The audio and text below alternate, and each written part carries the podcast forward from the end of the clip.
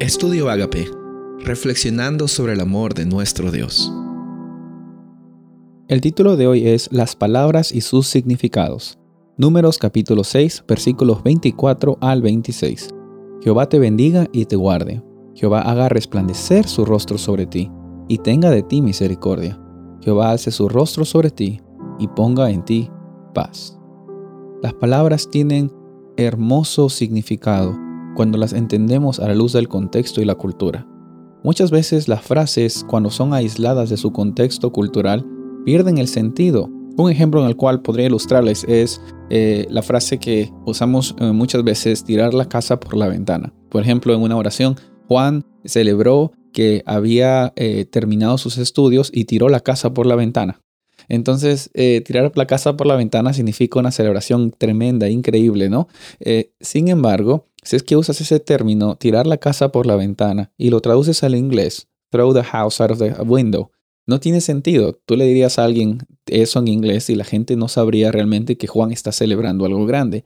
¿Por qué? Porque es necesario analizar el contexto de la frase y las palabras que ellas contienen para que sepamos realmente qué es lo que está pasando. En la Biblia sucede exactamente lo mismo. Hay muchas palabras que tienen un significado bien profundo para la mente de los judíos, para la mente de las personas que estaban alrededor de los escritores bíblicos, que resonaba fuertemente con ellos. Por eso es que el estudiante de la Biblia no solo quiere saber de las palabras, no solo quiere sacar versículos, sino quiere conocer más de Dios. Pero para conocer más de Dios, se tiene que saber por qué es que se usaron las palabras que se usaron en la Biblia.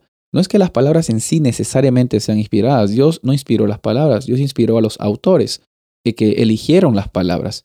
Entonces tenemos que reconocer de todas formas que los autores eligieron esas palabras para mostrar de mejor forma lo que Dios les estaba mostrando a ellos, como Dios estaba revelando ante ellos. Un ejemplo increíble que muchas veces se nos pasa por alto en el español y en muchos idiomas es la palabra paz. La palabra paz en la Biblia, en el idioma original del hebreo, tenía un significado muy grande, mucho más que la palabra paz. Para el hebreo, para el judío, para el israelita, incluso a los tiempos de hoy, la palabra paz involucra más que simplemente un sentimiento, es un estado de ser, es una integridad y una totalidad que involucra el, eh, el, comienzo del día cuando se saludan las personas en hebreo, no se dicen hola y chao, se dicen shalom. Shalom es la palabra que es, traducido al español como paz.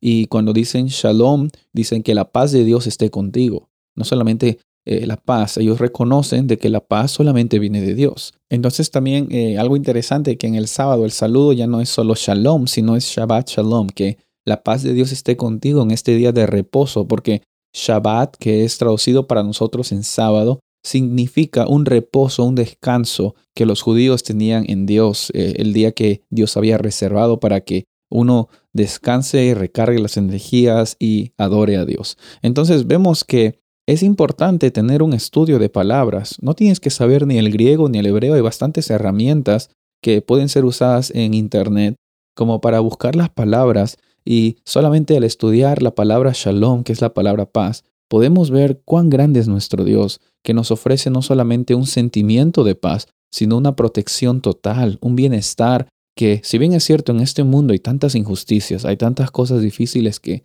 muchos de nosotros estamos pasando, tenemos también la oportunidad de tener ese shalom, esa paz en medio de las tormentas. Y esa paz también Dios quiere ofrecerte a ti cada vez que tú vas a las sagradas escrituras.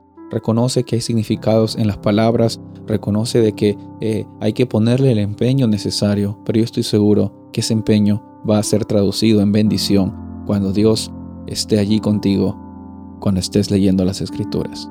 Soy el pastor Rubén Casabona y deseo que tengas un día bendecido.